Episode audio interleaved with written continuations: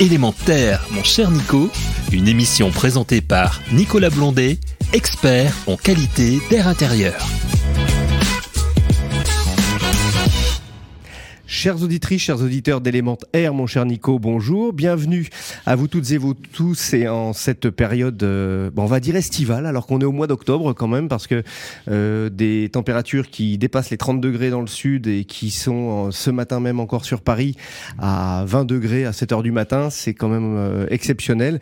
Et on voit bien que ça nous amène à prendre en considération vraiment de manière différente ou peut-être plus marquée encore nos prises en compte énergétiques. Hein, on sait que on va se retrouver, des études euh, l'attestent qu'on va se retrouver avec 22% de consommation de chauffage en moins dans les années qui viennent. Ça, c'est une constante. Mais par contre, on passe avec du 135% de plus en ce qui concerne le rafraîchissement actif qu'on va retrouver l'été et notamment bah, les problématiques euh, euh, bah, que l'on a dans les bâtiments qui vont en surchauffe. D'où une prise en compte aussi sur la RE 2020 avec les considérations de degrés heure et de surchauffe d'été des bâtiments qu'il faut absolument tempérer parce qu'on le sait très bien. Au-delà de 26 degrés dans un bâtiment, on ne se repose plus, on, dort mal et nos organismes sont soumis à vraiment très très rude épreuve. Alors sur ce sujet, eh ben, évidemment, il y a tout un tas de solutions, il y a tout un tas de travaux et, je dirais, d'initiatives de la part des, euh, des industriels, des fabricants, des pouvoirs publics, euh, de, bah, de tout un chacun à son niveau, mais surtout on a euh, eu le grand plaisir euh, d'aller il y a quelques courtes euh, semaines sur le salon Batimat, sur le salon Interclimat et Idéobain, puisque ça regroupe les trois portes de Versailles. C'était du 3 au 6 octobre dernier, et nous avons le plaisir aujourd'hui pour en parler et détailler un petit peu tout ce qu'on a retrouvé sur ce Batimat et en quoi ça a été un, merveilleux événement, il faut le dire, de cette période après Covid. J'ai la chance et l'honneur de recevoir aujourd'hui Guillaume Loiseau. Bonjour Nicolas, Bonjour. un plaisir. Ah, toujours un plaisir de se voir, parce que ça fait quelques années qu'on se connaît, mais c'est surtout un plaisir de voir que cette édition euh, Batimat Interclimat Idéobain a été une très belle édition. Redites-nous un petit peu, vous, qui êtes-vous et que faites-vous euh, euh, pour euh, ce salon Batimat? Alors, bah, moi je m'occupe de tous les salons du bâtiment et de la construction pour RX France, voilà, qui est un organisateur de salons qui fait partie d'un groupe mondial. On est d'ailleurs le premier groupe au monde en termes d'organisation d'événements. Et donc moi, mes sujets euh, et le, le marché euh, dont je m'occupe, c'est le, le marché du bâtiment et de la construction au sens très large. Donc à ce titre-là, je dirige le mondial du bâtiment, donc comme vous l'avez expliqué euh, aux gens qui nous regardent, euh, qui regroupe Interclimat, Idéobain et Batimat. Voilà. Et puis aussi un autre salon, donc qui est un, un lancement. On reviendra là-dessus tout à l'heure. Donc effectivement, on a fermé il y a, il y a quelques semaines. C'est du 3 au 6 octobre. C'était une semaine incroyable, intense, une, Vraiment on dit, intense. au sens positif, mais une semaine folle. Euh, donc Euh, euh, des- quatre des- jours. Des échanges extraordinaires, ça, parce que euh, si juste je reviens sur un chiffre qui peut étayer le reste, euh, 450 conférences. Plus de 1000 intervenants sur les conférences, des conférences de très très grande qualité. Mm. Hein, J'ai pu en, en assister à plusieurs et, et Mm. en faire quelques-unes. On a vraiment eu un très très bel accueil de tous les publics. Alors 450 conférences, 1000 intervenants. On avait, pour euh, donner un peu un sens à- aux gens qui, qui vous suivent, euh, qui n'ont pas eu l'occasion de venir, 14 scènes de conférences. Voilà. Donc euh, en même temps, il y avait plusieurs, plusieurs choses très intéressantes qui se déroulaient. Et en fait, ce qui était frappant, c'est que tous les espaces de conférences étaient euh, pleins à craquer. Euh, il y avait un programme qui, dans sa qualité l'angle éditorial qu'on avait choisi, qui était relativement ex- exceptionnel. C'est-à-dire que on a réussi ce pari un peu euh, euh, audacieux, qui est de aborder les sujets ultra techniques et ult- ultra pointus euh, pour les professionnels du bâtiment, et en même temps faire le lien entre ces sujets et les grands enjeux de société. Voilà, et à, et à- et à conserver un équilibre entre les deux. C'est souvent difficile à lier puisque on a Exactement. l'impression que les deux vont pas se comprendre. Voilà, et là, on- euh, absolument. Et donc nous, ce qu'on voulait, c'était relier un peu ces deux mondes, non pas qu'ils étaient euh, déconnectés, mais en tout cas, c'était repositionner les grands enjeux techniques, réglementaires, d'innovation du bâtiment. Euh, non pas que pour les professionnels du bâtiment, bien sûr c'est important pour eux, c'est le grand défi du siècle, mais redonner du sens au rôle de ces hommes et des femmes du bâtiment par rapport aux grands enjeux de société. Parce que, pour n'en citer qu'un, la fameuse trajectoire de décarbonation du pays, c'est les hommes et les femmes professionnels du bâtiment qui vont la faire. Oui, mais puis euh, il est urgent de la faire. On a vu aussi d'autres salons naître sur le sujet parce qu'on parle carbone, carbone, carbone dans tous les sens. C'est un, vrai enjeu et il est vrai que euh, on est passé en très peu. Alors, puis on peut reprendre cette carbonation au niveau extérieur. On était encore il y a une trentaine d'années à 385 ppm partis par million dans l'air extérieur. On est aujourd'hui à 417. Donc on, on a vraiment euh, une croissance énorme et il faut savoir qu'on était à 280 dans les années 1870. Donc on a vraiment une accélération très nette et qui euh, euh, bah, nous amène les désordres un peu climatiques que je disais en préambule sur l'émission. Alors Guillaume, pour rentrer un petit peu plus dans le détail, euh, il y a trois salons en un finalement, Batimat, mhm. Interclimat, Idéobain. Les caractéristiques rapidement de chacun? Alors, bah, chacun rassemble une chaîne de valeur qui lui est propre et l'addition des trois la consolidation des trois fait que c'est le plus grand salon au monde du bâtiment qui a, l'offre la plus large et la plus complète sur tous les produits, systèmes, services, tous les composants euh, pour faire euh, les bâtiments, que ce soit neufs ou, rénovés. Interclimat, c'est le monde du génie, du génie climatique, euh, de la gestion à tous les sens du terme de l'énergie, quelle qu'elle soit, et donc de la qualité de l'air. Voilà. Idéobain, c'est le monde des équipements de la salle de bain. Et Batimat regroupe lui-même plusieurs secteurs, euh, tous les métiers de la structure et de l'enveloppe, donc les, évidemment l'isolation, l'étanchéité, enfin tous les matériaux, euh, tous les métiers de la menuiserie, vitrage euh, compris, euh, l'aménagement intérieur, la construction tech, donc toutes les nouvelles technologies euh, pour, pour la construction et le bâtiment, et la gestion des bâtiments. Et Dieu sait si les enjeux sont compliqués avec les... Exactement. Je dirais, on va parler du sourcing un, petit peu mondial euh, des matières premières et des matériaux en général. Oui. Et puis, on a aussi sur Batimat tous les équipements des professionnels au quotidien, c'est-à-dire le, les machines, l'outillage, les échafaudages, etc. Donc, c'est sur le, le, mondial du bâtiment, on trouve une offre quasi exhaustive de tout ce qui est utile pour construire, euh, exploiter, quel que soit l'usage, ou vivre dans un bâtiment. Euh, c'est une offre très très large. Et donc, euh, visiblement, euh, vous parliez de la qualité de l'air avec, euh, ici on est sur l'émission qui parle de qualité de l'air euh, élémentaire. Euh, évidemment, sur Interclimat, on a pu voir beaucoup d'acteurs. On a vu quand même, majoritairement, on en parlait tous les deux, ça a été plutôt l'énergétique pour le moment qui a été posé, même s'il y avait un, les forums qualité de l'air, il y a eu énormément de conférences. on a eu par exemple, pour les citer, l'Association française de ventilation qui était représentée, 17 mhm. conférences avec plus de euh, en, moyenne aussi sur leur stand 80, 80 personnes euh, par jour. Et puis sur chacune des interventions, euh, c'était plein. Et, on, on, a pu le constater. Et il y a eu un engouement. Alors ça, c'est extrêmement intéressant. Il y a eu un engouement pour les métiers de la qualité de l'air. On a, on a vu avec les compagnons du devoir qu'on portait le certificat de qualification professionnelle justement des métiers de la ventilation et ils ont eu plus d'une centaine de demandes qui, qui émanent du salon. Ça, c'est des chiffres que vous n'avez pas, je vous les annonce. Non, absolument, je ne savais pas. Et c'est vraiment plaisant de voir que euh, bah pour cette première formation et cette prise en compte vraiment de la qualité de l'air, on avance. Et ce sont des élèves qui sortent aussi des génies climatiques. Donc on a vraiment ce lien de se dire, bah, on doit consommer et être plus vertueux. Et puis d'un autre côté, bah, à un moment donné, bah, peut-être que on a comme un plancher de verre qui se, euh, euh, qui se profile sur la consommation, mais on a aussi la santé qui est très forte. Et au sein des instances gouvernementales, on voit aussi cette prise en compte de énergétique, santé, qualité de l'air euh, qui se retrouve. Alors, euh, quelques chiffres sur le salon, on n'en a pas parlé, mais ça a été combien de visiteurs? Alors, je vais vous parler d'abord des exposants. C'était 1800 exposants sur la, somme des trois salons. Euh, presque un, un, exposant sur deux était un exposant nouveau, donc il n'avait pas fait la, la, dernière édition. Qui était en 2019, c'est ça Qui était en 2019, donc juste avant, juste avant la, cette fameuse pandémie, qui nous a un peu empêchés. Euh, et puis surtout, ça a été euh, cette édition est marquée par le retour des grands acteurs et des leaders du secteur. Dans, tout, dans tous les secteurs des trois salons, on retrouvait les grandes marques qui revenaient sur ce, ce salon à la porte de Versailles. Côté visiteurs, donc on a fait une croissance exceptionnelle de 15% euh, du nombre de visiteurs. Euh, là, c'est le chiffre sur les, trois salons. Et cette croissance est particulièrement importante. Elle est plus importante que 15% sur, sur Interclimat. Voilà, donc on est, on est très content. D'abord parce que ce retour à la porte de Versailles était euh, très, très attendu, demandé par les, tous les professionnels depuis de nombreuses années. Ça a contribué un petit peu à moins circuler. peut-être finalement aussi sur le bilan carbone. Par contre, euh, vous parliez des, des 15% de progression. Moi, j'ai une petite euh, notion qui est importante. C'est le seul salon en Europe qui a eu une croissance à deux chiffres. Donc, euh, bravo finalement. Effectivement, on est très content et c'est un, résultat collectif hein, parce que vous savez que euh, j'aimerais euh, pouvoir organiser le mondial du bâtiment seul, mais ça, ça marche pas comme ça. Et d'ailleurs, c'est mieux de le faire en collectif sur le fond.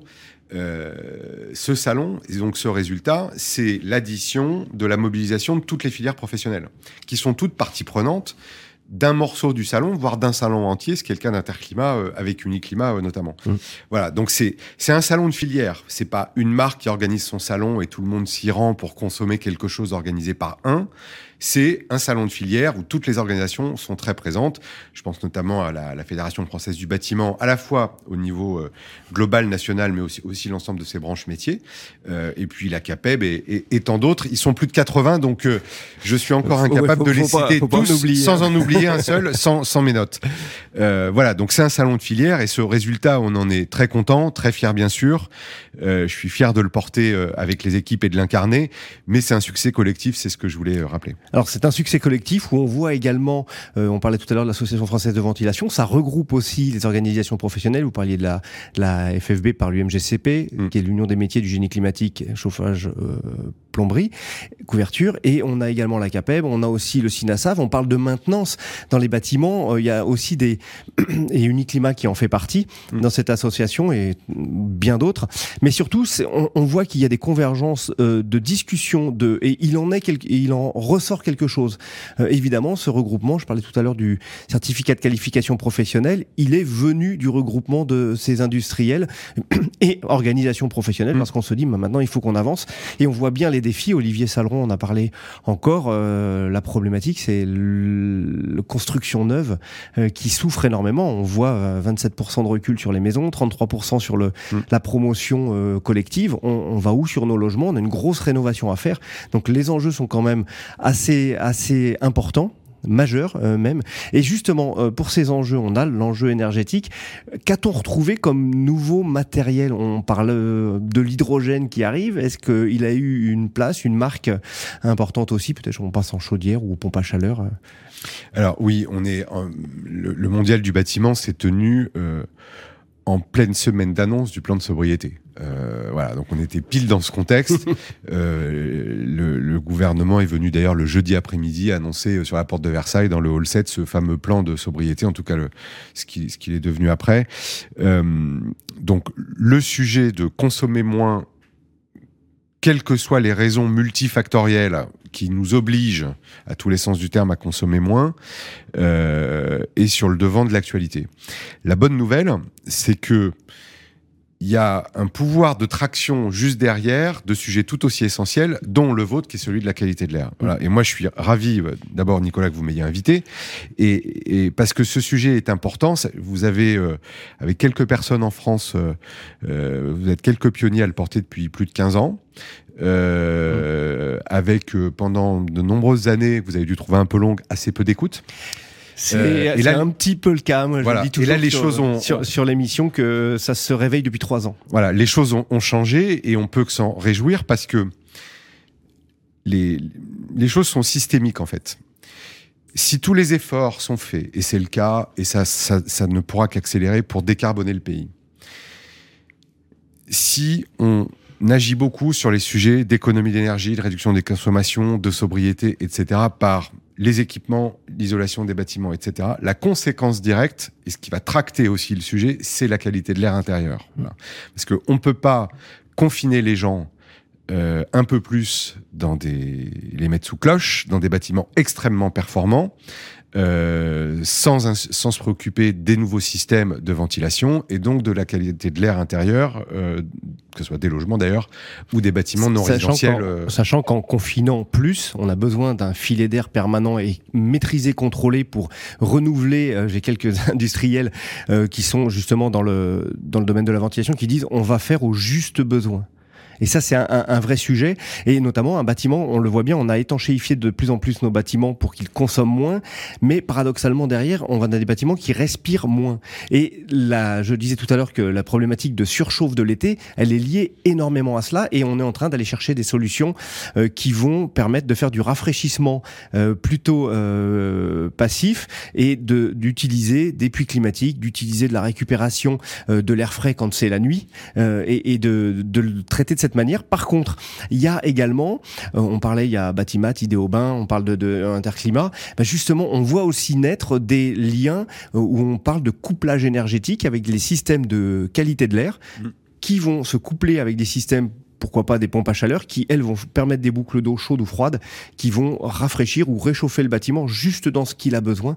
Voilà, donc les systèmes de ventilation qui sont liés, c'est euh, on a l'extraction, on a l'insufflation et on a la double flux. Et au sein de tout ça, il y a euh, tout un tas de belles solutions.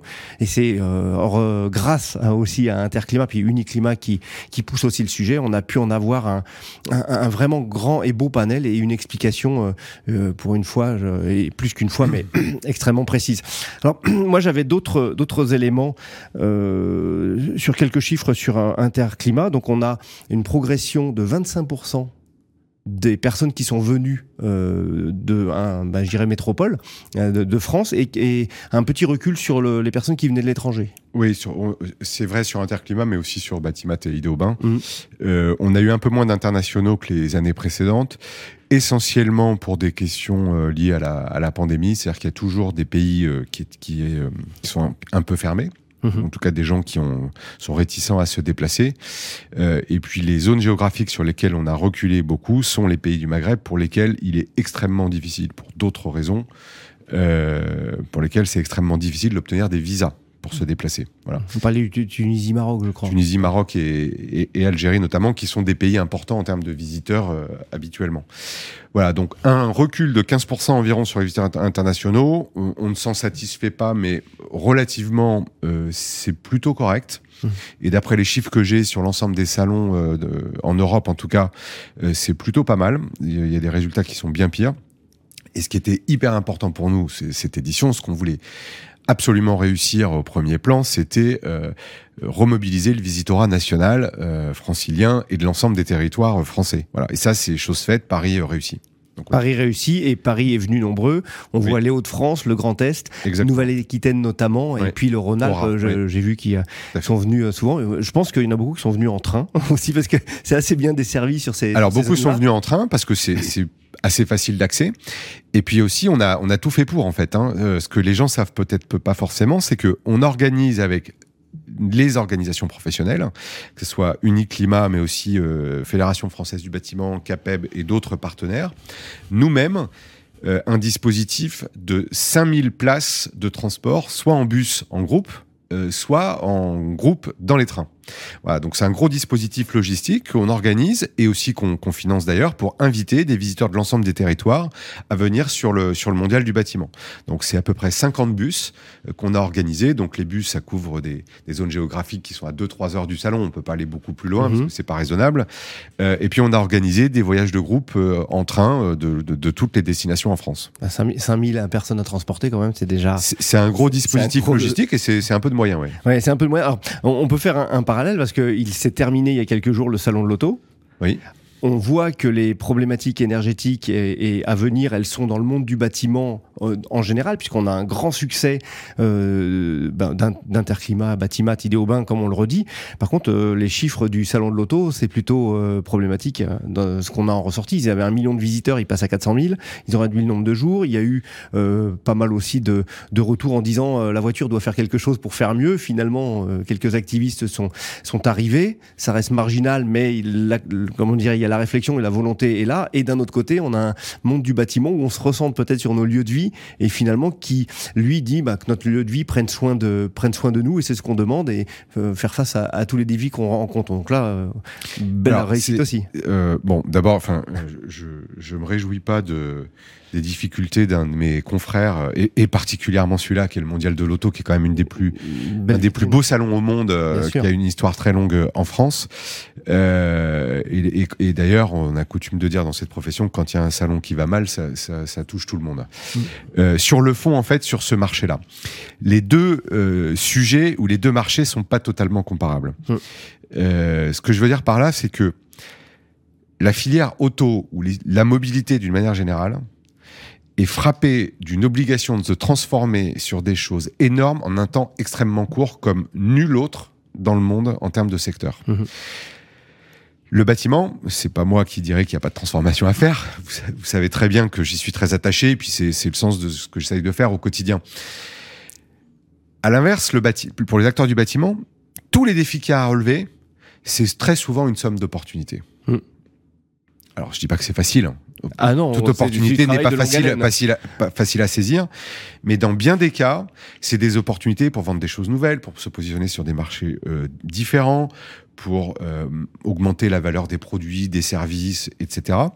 Là, sur la filière auto, c'est un shift complet euh, qu'il y a à faire dans un Mhm. temps extrêmement court sur un marché mondialisé sur lequel la compétition est vraiment mondiale, ce qui est quand même pas le cas du marché du bâtiment, qui est plutôt un marché local Mhm.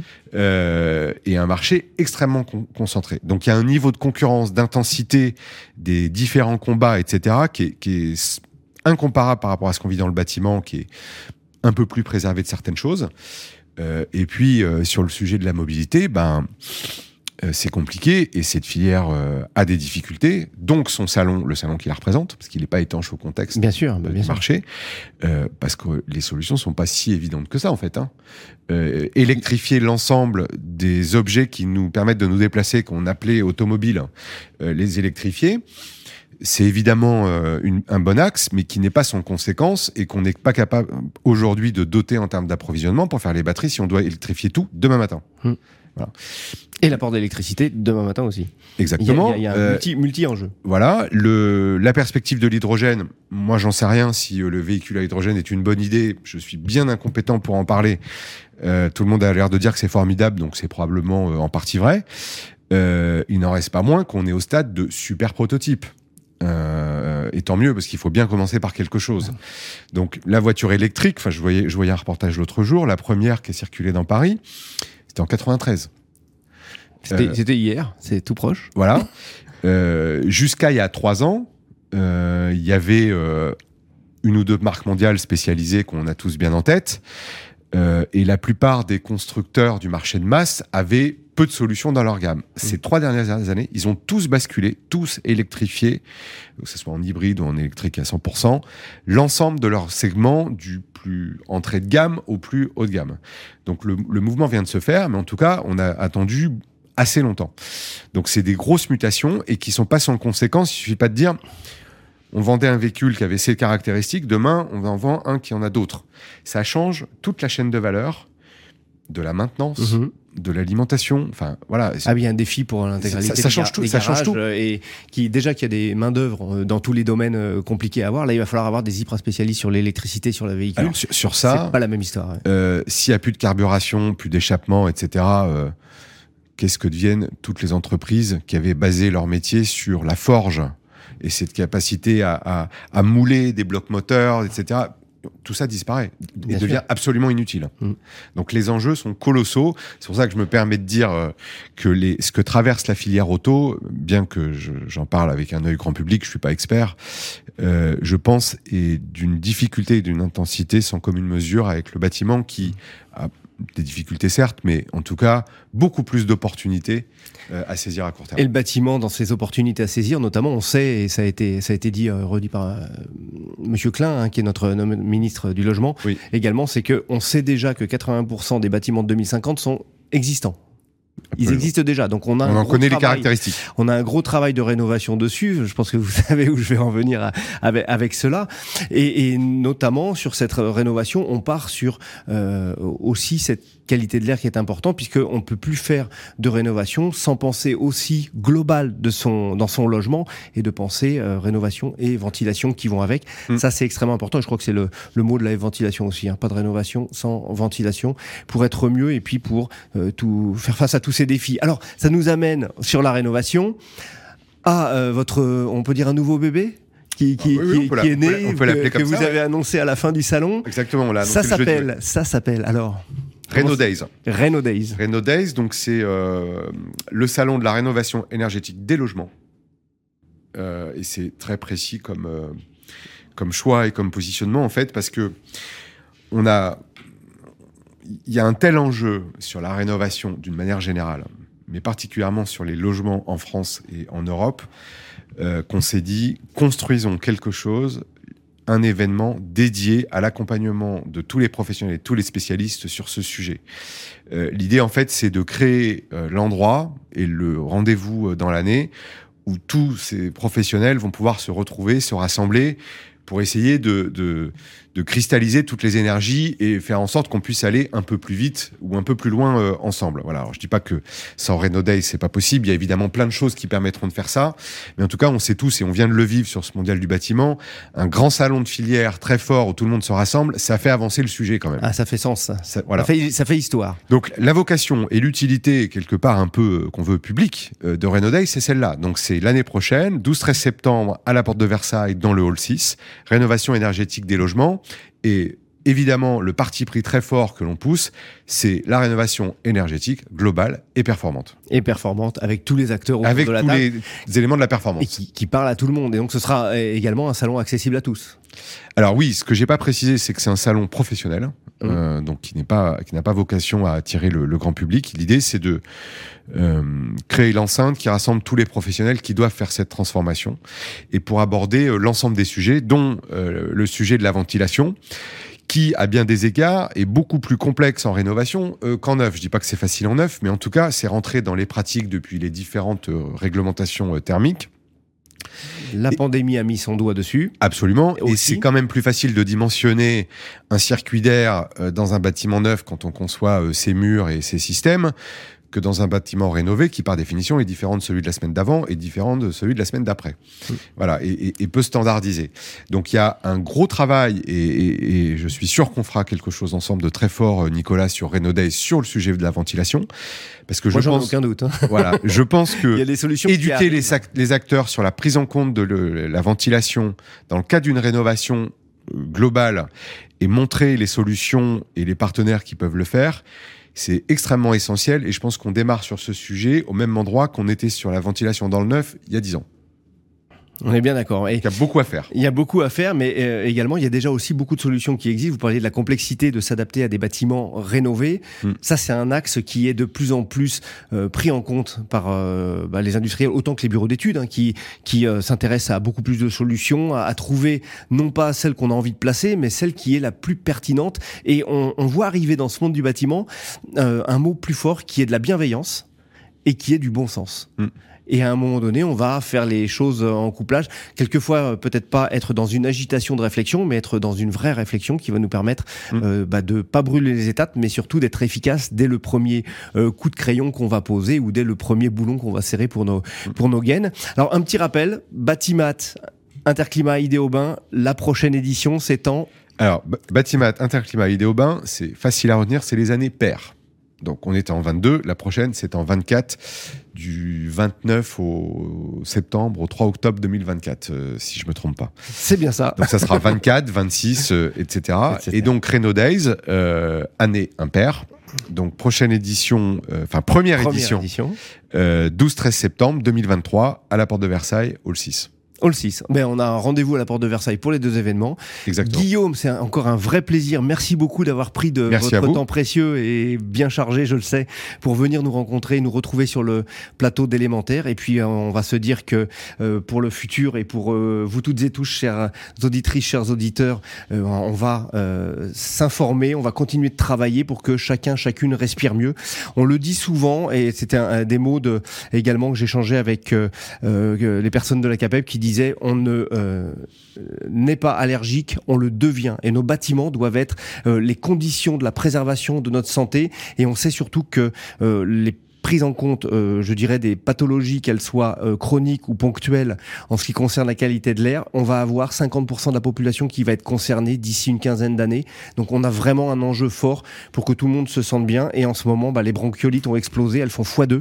Euh, 4000 enfants euh, hier matin euh, étaient, étaient atteints dans les services d'urgence en France. Donc euh, on, on, a un grand défi à relever et le monde du bâtiment est là pour le faire. Merci beaucoup. Merci à vous. Guillaume. À très bientôt. À bientôt. Vous êtes le bienvenu. Vous êtes ici Merci. chez vous sur le plateau. Merci. Au revoir, à bientôt.